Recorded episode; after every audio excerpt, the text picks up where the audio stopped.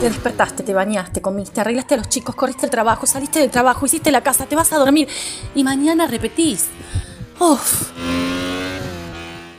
Todos los días parecen iguales y vas a mil por hora. Pará un ratito y hace un alto en el camino, porque algo bueno está por venir en la próxima hora.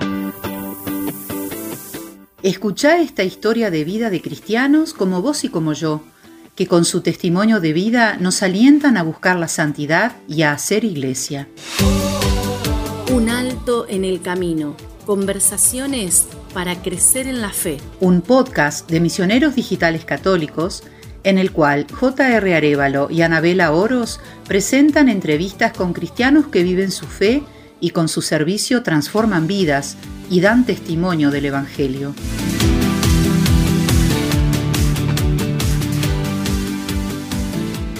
Bienvenidos a un nuevo programa de Un Alto en el Camino. Soy J.R. Arevalo y hoy estaremos conversando con Fernando Moreno, quien es español, doctor europeo en educación, autor del libro Catequesis Familiar y además coordinador del proyecto BECAT o BICAT, que es una iniciativa dedicada a la formación de catequistas, con especial apoyo a la revitalización de la familia cristiana. Cuenta hoy en día con más de 100 voluntarios que han impartido cursos a más de 9.000 catequistas en 23 países en Iberoamérica, Reino Unido y Europa. Un alto en el camino. Diálogos para crecer en la fe. Fernando, bienvenido a este programa. Muchas gracias. Y bueno, para comenzar a hablar de todo esto, este proyecto bonito, queremos comenzar con conocer a Fernando. ¿De dónde viene y cómo llega Fernando a la fe católica? Bueno, yo mm, llegué a la fe católica de pequeñito, no tiene ningún mérito fui criado así por mis padres y, nada, durante a lo largo de la vida pues he procurado ser coherente con eso y fomentarlo. Eh, me he dedicado casi toda la vida a la educación, o sea, al terminar los estudios universitarios eh, me dediqué al, a, fui director de un colegio mayor, luego estuve en un colegio de educación primaria y secundaria, director también durante nueve años, luego en enseñanza universitaria, estado en la universidad dando clases de diversas materias, sobre todo de, asuntos relacionados con la formación online, con el desarrollo del e-learning. Eh, tuve mi empresa en la que me dediqué también a lo mismo. La empresa en tiempos difíciles se me fue un poco a pique y tal. Bueno, y los últimos años pues he estado especialmente dedicado a la a, cuestiones de formación online eh, relacionadas con la catequesis. Pues porque, no sé, por inquietud, porque ver cómo estaba el mundo, pues no sé, para mí ha sido, eh, si quieren, pues una vocación especial dentro de una vocación, sentir que lo que podía hacer en este sentido, pues tenía que ponerlo al servicio de la iglesia y de los demás, ¿no? Porque es que es doloroso, ¿no? A veces ver cómo la gente se nos escapa, ¿no? Por ignorancia. Bueno, ahí estamos. Y, y, eh, es decir, ese, como usted lo decía, hay un, un salto, ¿no? Entre, eh, normalmente hay, en la vida de las personas hay una línea que marca el ámbito profesional del ámbito de la fe, pero en su caso, en, en un punto se emergen y como usted bien dice, en base a lo que hemos visto, usted decide poner todo su conocimiento profesional al servicio de, eh, de la iglesia a través de, de, la revitalización de la catequesis, ¿no? ¿E-, ¿Es así? Sí, bueno. Bueno, yo creo que no hay una diversidad de ámbitos. Eh, cualquier católico, por eso que se llama la unidad de vida, eh, entiende cualquier laico, entiende que tiene que santificar las actividades ordinarias donde sea, ¿no? Es decir, es, como padre, como profesional, eh, como deportista, en el ámbito que sea, pues es un lugar de encuentro con Dios. Mi caso personal es que, eh, vamos a ver, me he estado dedicando durante mucho tiempo al desarrollo de posibilidades de formación eh, online, dirigiéndome a amplios espectros de carácter universitario, no universitario, profesional, a niños, adultos, etc. Entonces, era cada vez más consciente de que este es un asunto en el que la Iglesia va un poco por detrás, de que lo mismo que los centros universitarios, incluso las escuelas, han aprovechado bastantes medios para incorporar las nuevas tecnologías, me parece que la Iglesia vamos por detrás en este asunto, claramente. Entonces, parecía que, vamos, que no es que yo sea de los pocos que sabe, pero sí quizá tengo bastante en eso, bastante experiencia, he tenido bastante experiencia y me parecía que valía la pena dedicarse a este asunto full time, ¿no? porque ya digo, ¿no?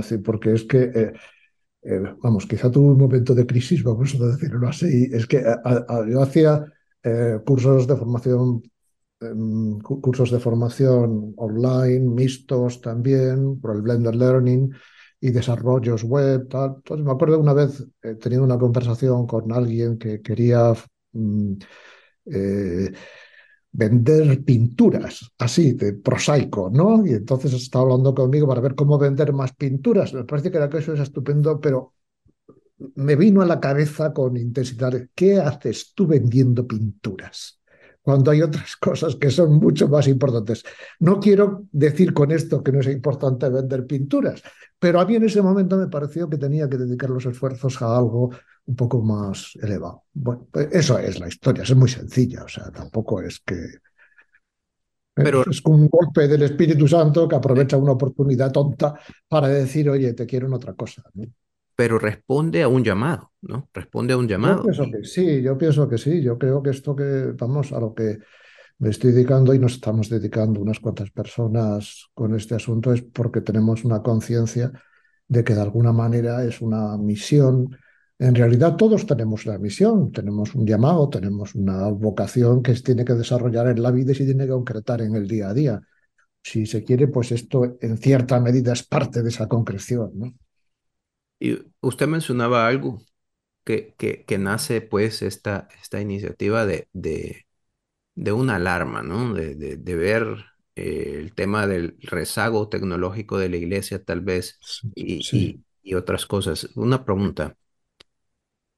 Eh, la, la, la fe tradicional, el catolicismo tradicional, eh, ¿está desapareciendo en Europa y en otras partes del mundo? ¿Responde a e, e, e, esta iniciativa, a, a, esa, eh, a esa preocupación? En, cierto modo, es verdad que en Europa y otras partes del mundo, pero quizá fundamentalmente en Europa, eh, digamos, se ha producido una gran tala. yo lo prefiero ver así, ¿no? Es decir, ha habido hasta ahora, digamos que una visión de la fe muy sociológica, muy de costumbre, muy de...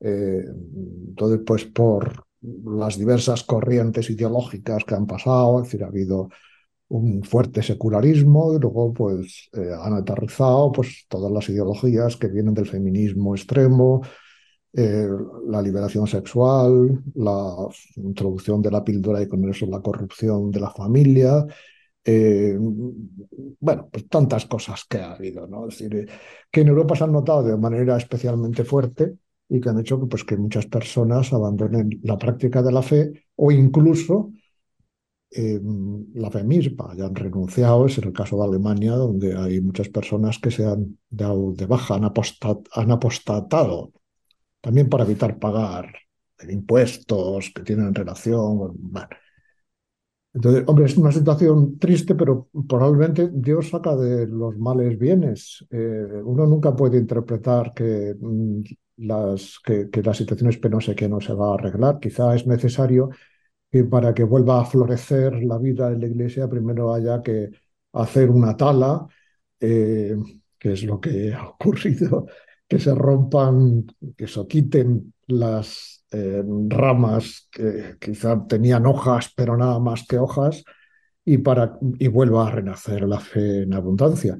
Ya Benedicto XVI decía, vamos, no siendo Benedicto XVI, parece que fue hacia el año 60 o así, eh, el cardenal Ratzinger vino a decir que el avance de la Iglesia posiblemente avanzaría hacia ser una institución de minorías. ¿no?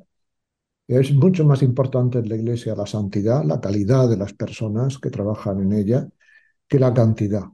No por el hecho de conceder, eh, por el hecho de ser mayor número, la iglesia va a ser mejor. Una cosa es el mandato de Cristo de llegar a todas las partes y de anunciar el Evangelio hasta los confines de la tierra, y otra cosa es que ese anuncio evangélico tiene que ser procedente, tiene que ser lo mismo, con la misma vibración, el mismo cero, la misma exigencia que él tuvo. me parece que en ese sentido, eh, con perdón por la expresión, decía Santo Tomás que más que más caga un buey que cien pajarillos. Es más importante eh, la, la, santidad que pueda transmitir a otros una persona convencida que mm, la convicción de cien mediocres. Interesante. Es lo mejor, Dios lo sabe. Ese, es interesante ese punto y me recuerda, me viene a la mente algo que leí hace poco. Eh, eh, por ejemplo, en algunos, en, algunos eh, lugares remotos de China, por ejemplo, donde es prohibido hasta cierto punto hablar libre y abiertamente de la religión, llegaron por ahí unos misioneros y, y, empiezan a dar ese anuncio, ese primer anuncio, el querigma, ¿no? Eh, a una comunidad eh, muy, muy remota en, en, China y eh, mencionaban que el, el, el anciano, el líder de la aldea, al oír el mensaje, no sé en qué forma se lo transmitieron, pero al, oír el mensaje dice, ¿cuándo pasó esto? ¿Cuándo? ¿Cuándo pasó? Le dice, no, fue hace dos mil años.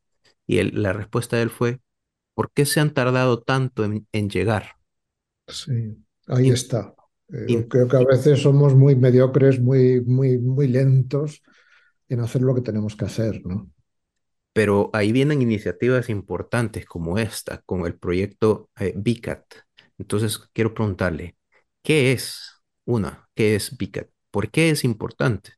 Porque podemos, de, la, información que hemos encontrado en su página web, eh, vemos que tienen una serie de cursos que van desde la formación familiar, pasando por eh, educación para novios, educación matrimonial, educación sexual, pero también hay cursos en Sagrada Escritura y Doctrina Social de la Iglesia. Entonces, cuéntenos de este programa.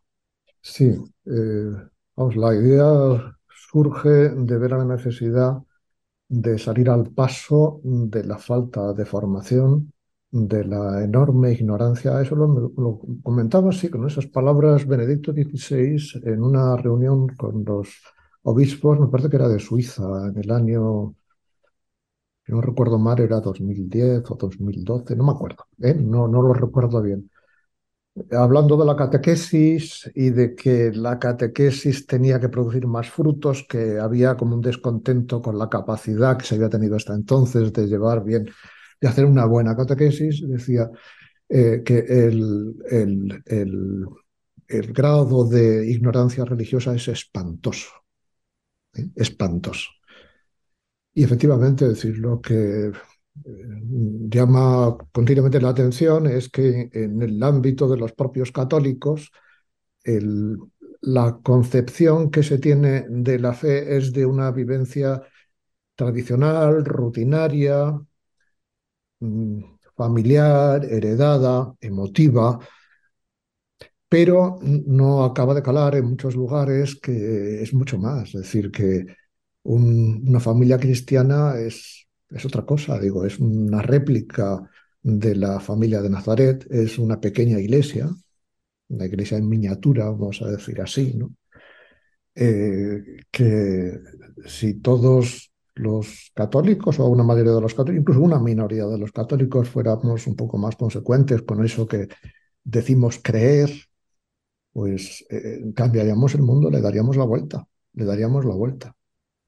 Es, quizá a veces se ha visto la fe como algo, no sé si decirle así, ¿no? Obligatorio, es decir, como mm. una serie de, de preceptos que hay que cumplir. de preceptos que hay que cumplir. Es, es, otra cosa totalmente distinta. O sea, los preceptos marcan un camino, pero el camino está para algo, no está para no salirse del camino, está, está para llegar a algún sitio, ¿no? Entonces, ese sitio, o sea, la, transmisión, lo que nosotros sabemos, decir, lo que Cristo vino a decirnos, lo que la Iglesia enseña, lo que nos dice, es, es una cosa tan de, de enorme trascendencia para cualquier individuo y para cualquier familia y para cualquier sociedad. Es decir, que esto hay que dejarlo más claro. Entonces, hay que intentar hacer una catequesis que vaya a la cabeza y que vaya al corazón, que vaya a la cabeza también de las personas mayores. Por cierto, la catequesis no es un asunto, que es por lo que hemos llegado a este tema, no es primordialmente una actividad dirigida a niños, sino que la prioridad de la catequesis, seguramente de la Iglesia Católica, es llegar a los adultos, que es quienes pueden entender en profundidad el mensaje de Cristo. Un niño, pues, tiene las posibilidades que tiene las capacidades que tiene.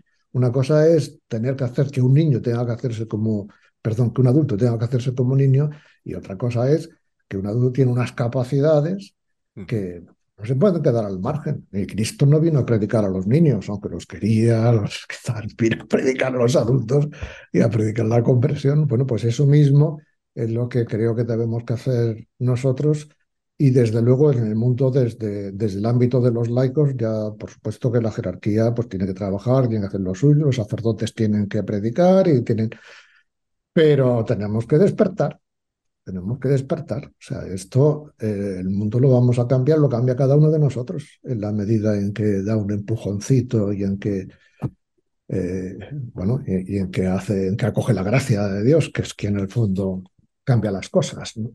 Claro. Pero tenemos que despertar, sí, ¿Y cómo nace el proyecto VICAT? Bueno, en su día, como nació, fue como una propuesta de catequesis familiar en la que se animaba, o se anima, porque sigue estando el proyecto, se anima a los padres a que sean los primeros educadores en la fe de sus hijos, que es una cosa que dice el, catecismo de la Iglesia Católica, ¿no? Que sean, eh, por tanto, los primeros catequistas, que es algo que también dice la Iglesia, que se dice en el directorio para la catequesis, ¿no? Eh, desde la percepción de que mm, las familias han delegado es, excesivamente la formación de sus hijos. También unas palabras del Papa Francisco en el año 2015, que, en la que exhorta a los padres a, bueno, a aterrizar en el suelo. Dice, ya es hora de que los padres vuelvan del auxilio, porque se han autoexiliado de la formación de sus hijos. Bueno, es un hecho que muchas familias cristianas sin mayor, mm, no, no, esto no es una crítica, quizás sin conciencia de lo que ocurre, han delegado la formación cristiana, la formación en virtudes, eh, de carácter eh, eh, y desde luego de la, de la fe en especialistas en religión. Los catequistas, los sacerdotes, los profesores de religión, y eso es una aberración, eso es una aberración. Y por parte, creo que de la Iglesia, la Iglesia sociológicamente hablando, ha habido, pues, eh, se ha cometido el error de aceptar esa delegación y decir, sí, sí, tráiganme los que yo se los catequizo. Miren, no, esto no se hace así. Bueno, empezó ahí, si quiere luego volvemos luego.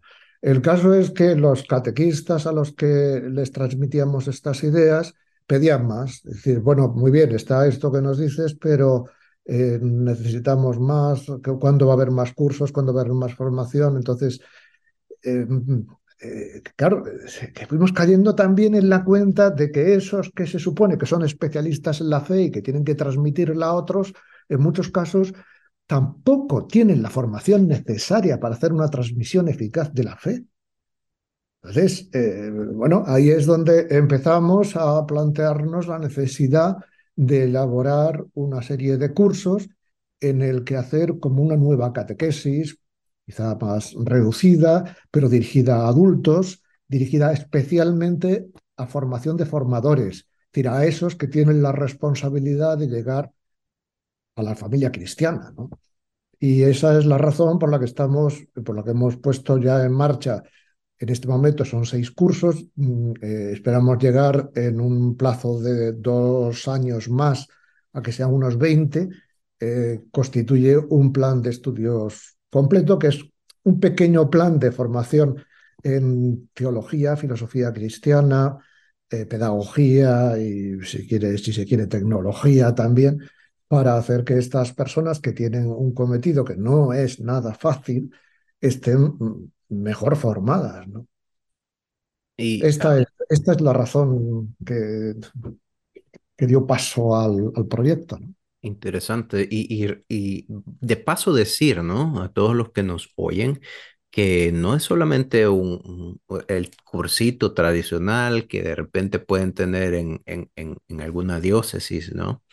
Eh, no es algo, una idea de un par de personas que se unieron a usted y, lo crearon, sino que, eh, por ejemplo, a partir de este año 2023, eh, quienes superen todas las asignaturas del plan de estudios del proyecto, de los cursos, van a recibir un diploma, un título, ¿no? Curso universitario en didáctica de la catequesis, otorgado por la Universidad Internacional de La Rioja.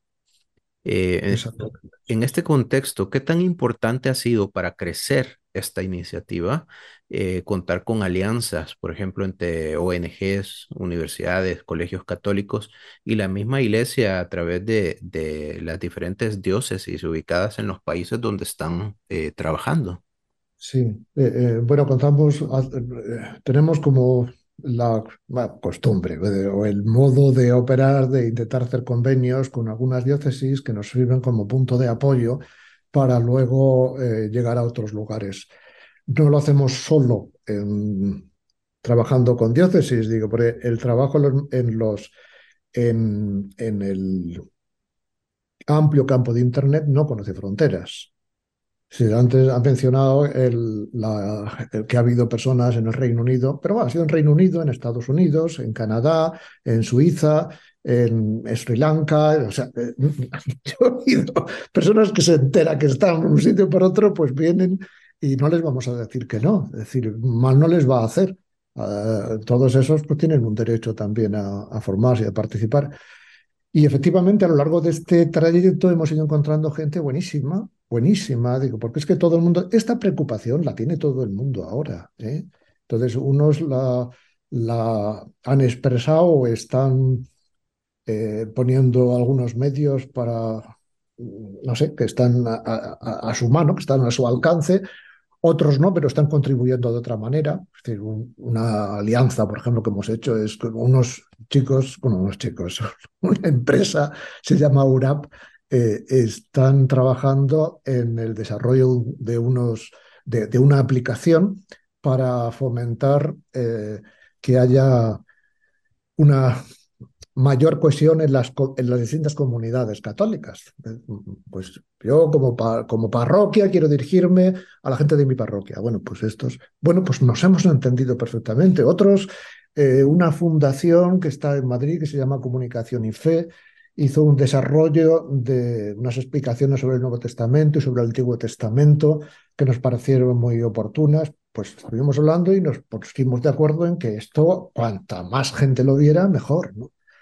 Eh, bueno, y así una... Eh, estamos colaborando también con una agencia de noticias que se llama Exaudi, que se dedica a su agencia de noticias referidas a la Iglesia eh, colaboramos con artículos y, bueno, de alguna manera nuestra idea es intentar ser un, como un pegamento que nos anime a todos los que tenemos ese tipo de preocupación de llegar a, de, llegar a más. La última cosa que a mí la verdad es que una conversación que tuve ayer con, con una persona de, que está eh, trabajando en el, un instituto, un instituto que es el Instituto Catequético de la Universidad Francescana de Stoyanville, en, en, Estados Unidos, donde organizan también cursos dirigidos a catequistas, etc. Muy, muy fuerte, por cierto, la universidad en sí, sí, sí, sí, sí, sí. Bueno, pues es que tuvimos, como diría yo, una, un grado de compenetración, de acuerdo, de estar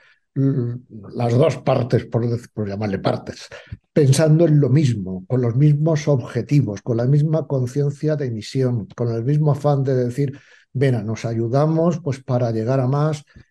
Eh, eh, te das cuenta en esas situaciones de lo que quiere decir la catolicidad de la Iglesia, es decir, lo bonito que es estar trabajando con gente que a lo mejor tiene unos carismas distintos, o que, pero que todos en el fondo participamos de las mismas de los mismos principios y tenemos el mismo corazón.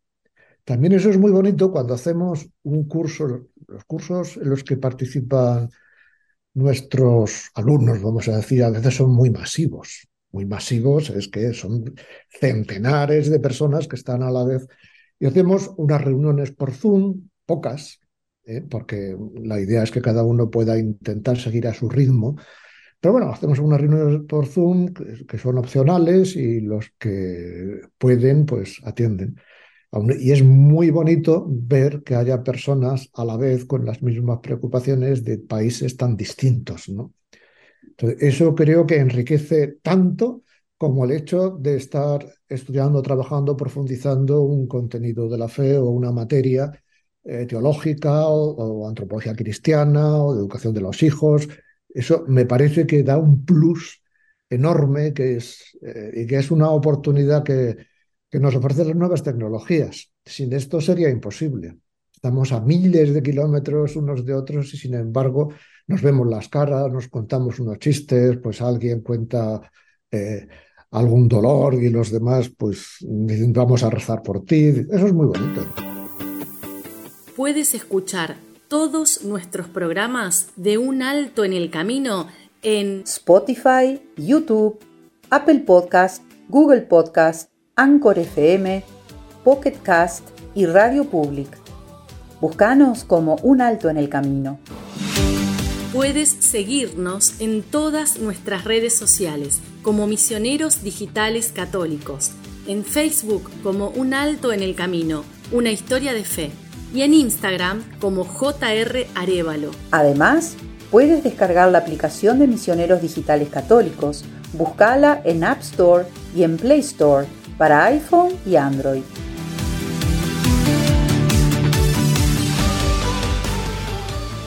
En la página web de Misioneros Digitales Católicos podrás encontrar las reflexiones del Evangelio del Padre Luis y todos nuestros recursos para crecer en la fe. Suscríbete a nuestro canal de YouTube, en donde encontrarás nuestros podcasts, las reflexiones del Evangelio y misas del Padre Luis. MDC Kids y muchos recursos para crecer en la fe.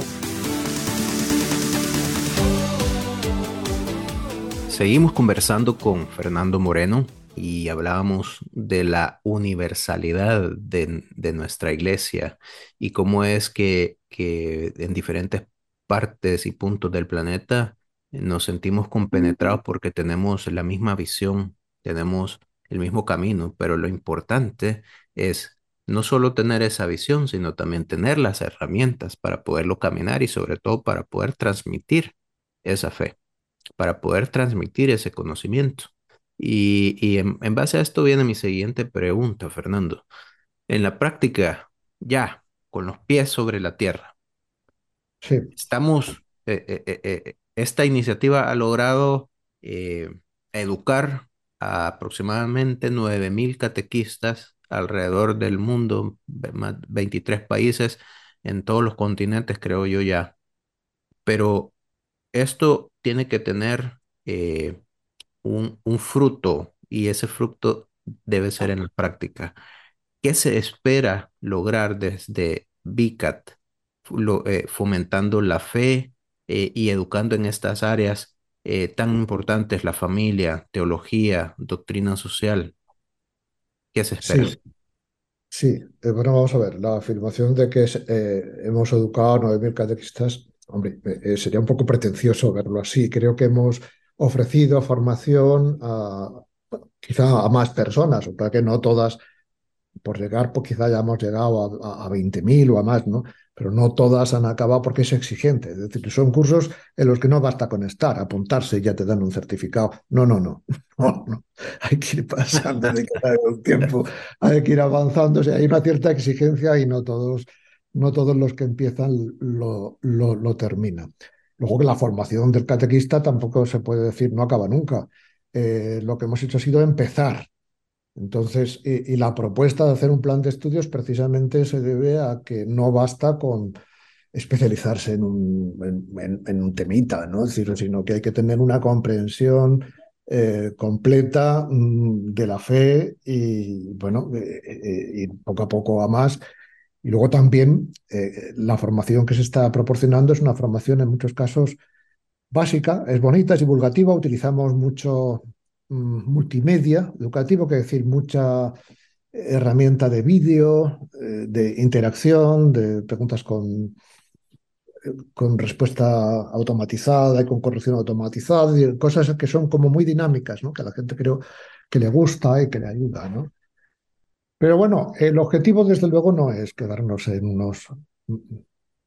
Miren, la, eh, la persona que está, vamos, quizá nuestro mayor benefactor que está financiando de esta operación, que evidentemente no sale gratis, eh, a la mayor, la mayor parte de los participantes no pagan. Es decir, es un programa sin ánimo de lucro. A los españoles que tienen una mayor capacidad les pedimos 10 euros, que vamos, que es lo que les costaría dos cafés con nada. Sí, es decir, igual el precio es muy accesible, ¿no? Bueno, lo que me decía esta persona, que también creo que es bonito verlo, y me gusta recordárselo de vez en cuando todos los que trabajamos en esto, me decía Fernando, con este asunto que vamos a sacar adelante, no pienses en pequeño, piensa en grande, no pienses en mil, piensa en cien mil. Yo no pienso en cien mil, yo estoy pensando en millones. Es decir, creo que la importancia que tiene la evangelización, eh, vamos, es más, que la, la, la formación es el, la formación en el fondo es catequesis la herramienta que tiene la Iglesia pues, para hacer la nueva evangelización pasa muy en primer lugar por, por la formación, quiere decir, por, primero el, el, carisma, efectivamente, es el anuncio, el primer anuncio, pero luego a esa gente hay que cuidarla, hay que ponerla, hay que ayudarla a profundizar, hay que acompañarla, hay que trabajar con ellos, ¿no? Nuestra, llevamos muy poco tiempo. Esto empezó el año 2019. El primer curso, me acuerdo que se apuntaron, me parece que eran 23 personas y lo acabaron tres. Una cosa un, poco infame, ¿no? Esto cómo puede ser, qué desastre, qué desastre. Bueno, pues es que llevamos muy poco tiempo, o sea, han pasado, no, no, no llega a tres años todavía. ¿eh? Entonces, proyectándolo esto en el futuro, si Dios nos da salud y nos da también medios pues, para llevarlo a cabo, nos gustaría llegar a decenas y decenas de miles de catequistas y también a centenares de miles y millones de familias. Una de las propuestas que estamos haciendo a los catequistas es que puedan hacer uso, pero para eso tienen que organizarse, que puedan hacer uso de aulas virtuales en la propia formación de las familias. Bueno, es eh, de manera que, es una ayuda a la parroquia. O sea, aulas virtuales que la propia parroquia puede tener como propia y puede subir ahí su material, además de tener el nuestro. Es decir, un desarrollo de material de este tipo cuesta muchísimo trabajo, cuesta mucho tiempo y hace falta eh, tener formación profesional para... Entonces, todo eso se lo podemos se, lo, se, lo, podemos facilitar.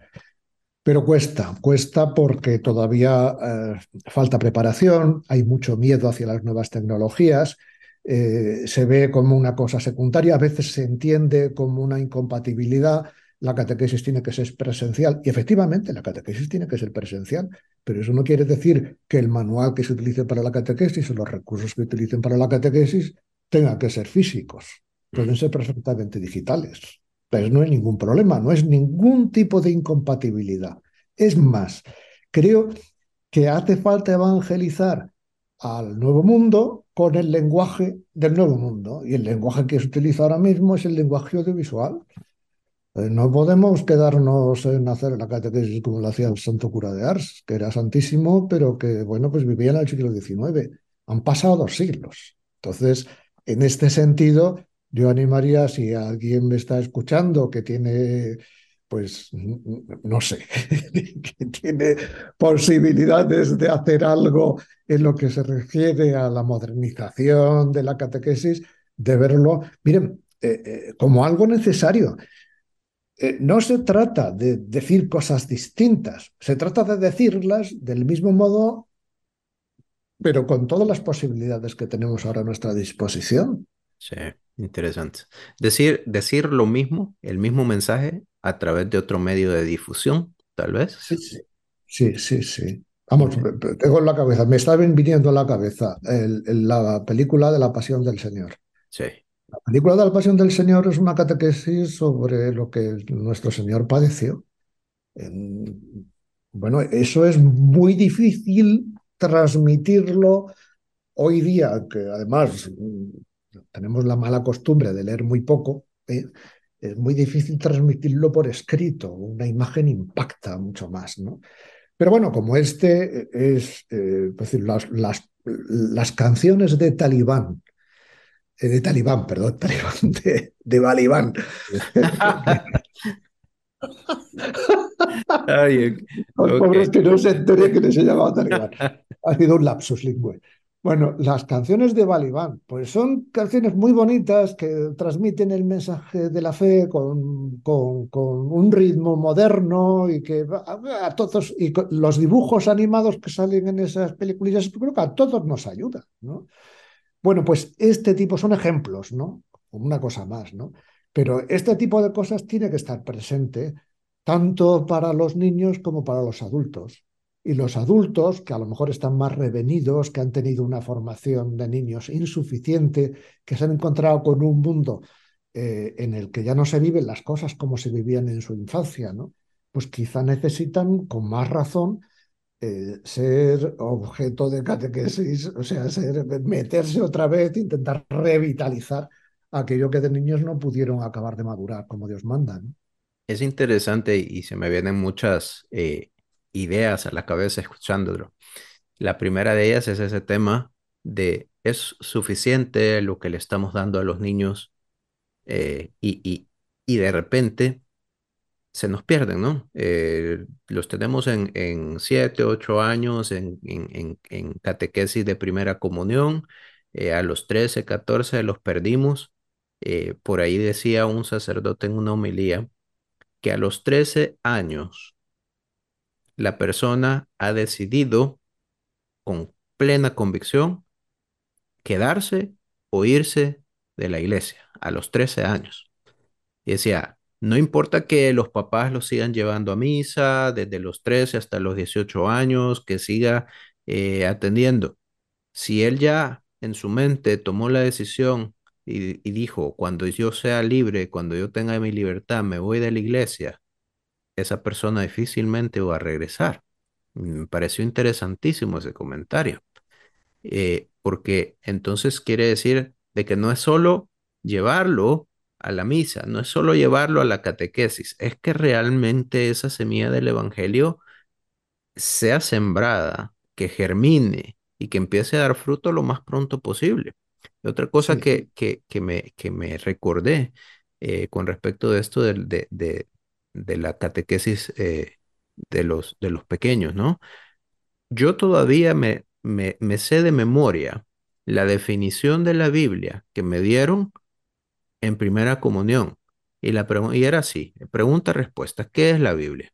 La Biblia es el libro sagrado donde se narra la historia de nuestra salvación, en especial la vida, muerte y resurrección de, de nuestro Señor Jesucristo.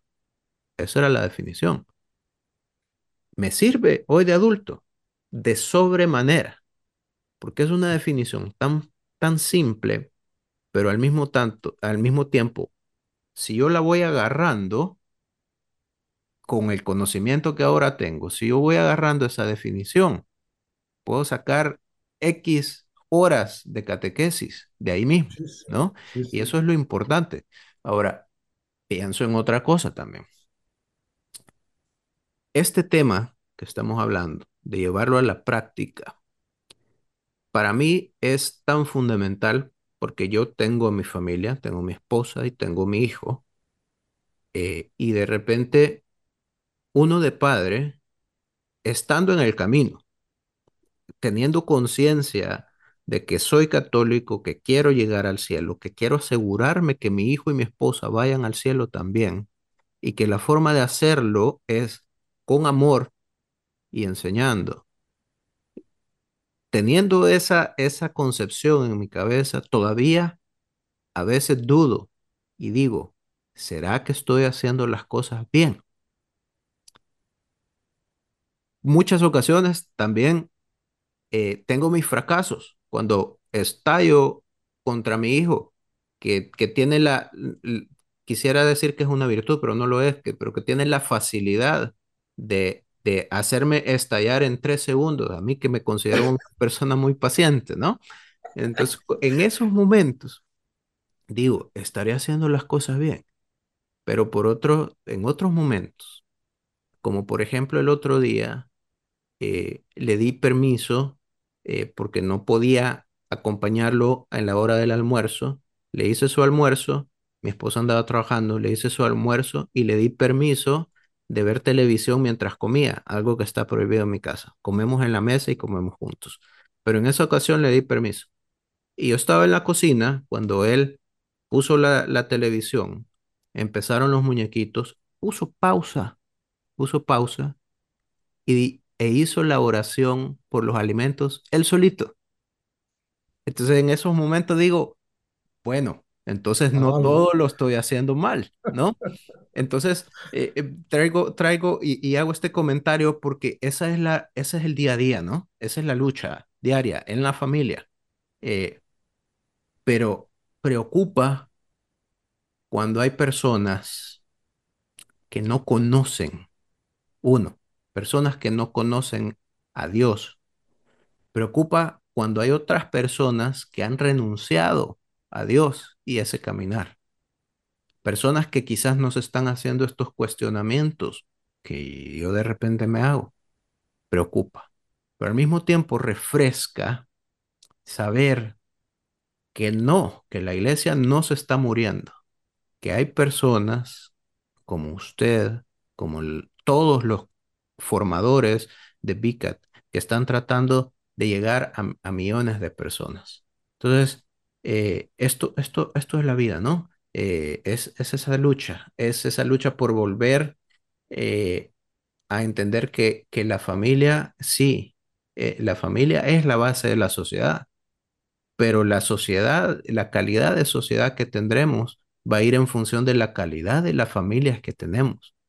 Sin ninguna duda. ¿Verdad? Entonces, eh, eh, quería hacer esa, esa reflexión que me pareció, al escucharlo hablar, como le digo, se me venían todas estas ideas eh, procesándolo en, en, mi, en mi vida. Y creo que eso es lo importante, ¿no?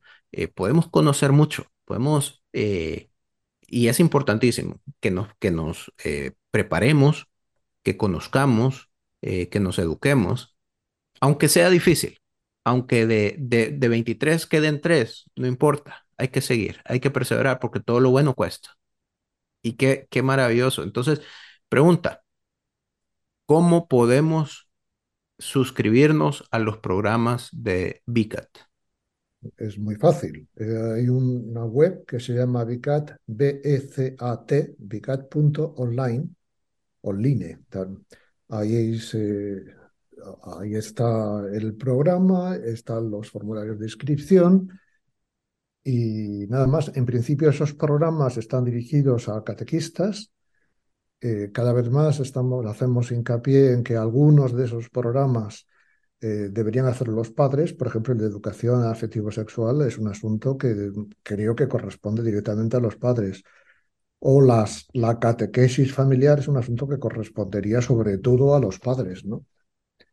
Pero bueno, ahí tienen la referencia y ahí pueden pedir información y ahí pueden escribirse y ahí, o sea, es, es fácil, es fácil. ¿eh? Tenemos las puertas abiertas y el reto que hay por delante y que espero con este reconocimiento también de los estudios por parte de la UNIR nos permita que sea más conocido y que las diversas diócesis de habla española pues, lo vean como un referente. ¿no? Excelente, excelente. Eh, ahí está entonces la invitación a no tener miedo de la carga académica. Podemos aprender en todo momento. Eh, hay, que tener miedo, hay que tener miedo de lo contrario. Hay que tener miedo de tener miedo. Hay que tener miedo de, de, quedarse cómodamente en el lugar en el que uno está. O sea, no hay ningún profesional, por ejemplo, un pianista.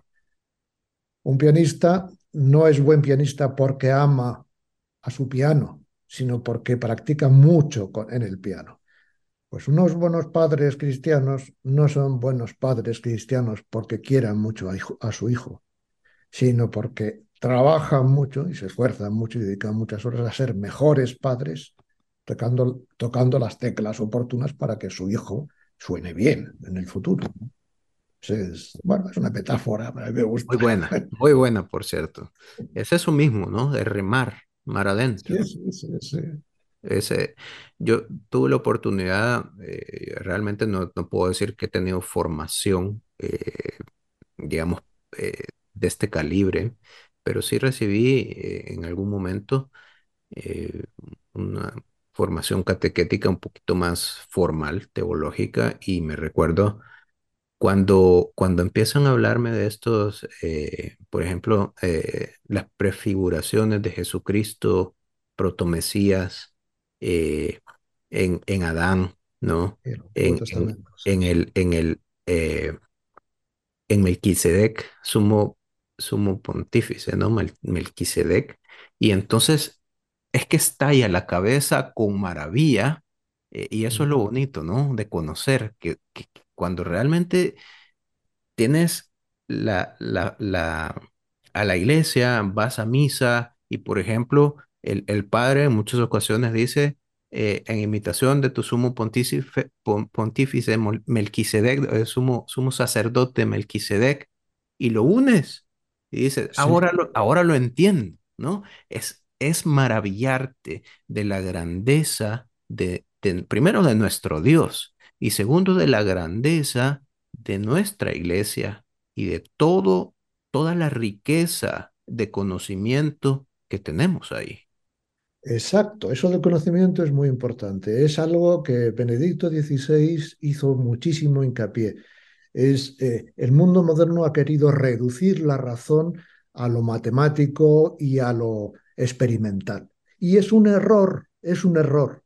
Conocemos mucho más por otro tipo de fuentes y desde luego una fuente por lo que conocemos muchísimo y sin eso amputaríamos la razón, la dejaríamos eh, empequeñecida, es, es por la vía de la fe. Entonces, eso abre la mente en todos los aspectos, por supuesto que en el ámbito cultural, ¿no? porque hay, hay, mucho inculto ahora mismo lo que se refiere a eso, a la interpretación de la historia, de la, de la cristiandad, de por qué estamos aquí, de... pero no solo eso, sino la respuesta a las preguntas, a los interrogantes vitales, a los más profundos, a esos de los que nadie puede escapar, es eh, ¿qué hago aquí? ¿Qué es mi misión en la vida? ¿Qué es lo que tengo que hacer con los que están? Eso es algo eh, que de verdad uno puede responder de verdad cuando, cuando se encuentra con Cristo y sabe reconocerlo. Y para saber eso hace falta formación. ¿eh? Para saber eso hace falta formación. Eh, creo que, que estamos en sintonía en ese tema. Y, menos mal. y no, y la verdad que es, es refrescante, es algo que nos da esperanza. Y en ese contexto de la esperanza, para ir cerrando la entrevista, eh, quería comentarle, eh, en este año nosotros en Misioneros Digitales Católicos estamos practicando la esperanza eh, con nuestro lema, algo bueno está por venir. Y quería preguntarle, Fernando, ¿qué es ese algo bueno que está por venir para usted, para Fernando, para VICAT y para la catequesis familiar? Mm, bueno, yo lo, que, de verdad, lo que se refiere a todo este proyecto, lo que a mí me gustaría es que sirviera de verdad a, la Iglesia. Otra cosa no tiene sentido. O sea, los números y esto pues importan menos, ¿no? Yo creo que todos estamos puestos al, al servicio de una misión mayor. Si eso luego quiere decir que tuviera que reducirse, que tuviera, bueno, pues benditos a Dios, ya irá, lo que cuenta realmente es la buena intención y el deseo de ir en este camino. la esperanza es que, mm, bueno, pues que, bueno, dice la Sagrada Escritura, electi mei non laborabum frustra, mis elegidos no trabajarán en vano. Pues que todo esto que estamos haciendo, y lo está haciendo Misioneros Digitales, y lo está haciendo tanta gente en todas partes, no, no, creo que tener la convicción de que nada se pierde ni un suspiro, pues ya es una razón de esperanza muy bonita. Es decir, es, dificultades habrá, pero me parece que es sobre todo todo esto una ocasión de dar gracias a Dios de que eh, estemos tantos empeñados en no, no rendirnos, vamos, darle la vuelta al mundo. Así mismo es. Gracias, ha sido un conversatorio maravilloso, eh, muy eh, iluminador en cuanto a lo que se está haciendo en, en de parte de, de. Y no me queda más que agradecerle el tiempo, pedirle a todos los que nos sintonizan que oren por este proyecto, que oren por ustedes y que también que no tengan miedo de ir a buscar ese contenido maravilloso que estoy seguramente será, estoy seguro que, que va a ser de bendiciones para la vida de cualquiera que, que tome ese pequeño riesgo de conocer más de nuestra religión y de enamorarse más de Jesucristo. Muy bien, muchísimas gracias eh, por esta oportunidad. Bueno, muchas gracias a todos los que nos sintonizan. Eh, hasta aquí este programa de Un Alto en el Camino y nos volveremos a encontrar en otro programa. Mientras tanto, nos abrazamos en el Señor y recuerden que algo bueno está por venir. Gracias por hacer un alto en el camino. Echale ganas, ponele energía y confía en Dios, porque algo bueno está por venir. Nos encontramos en el próximo programa con otra historia de fe.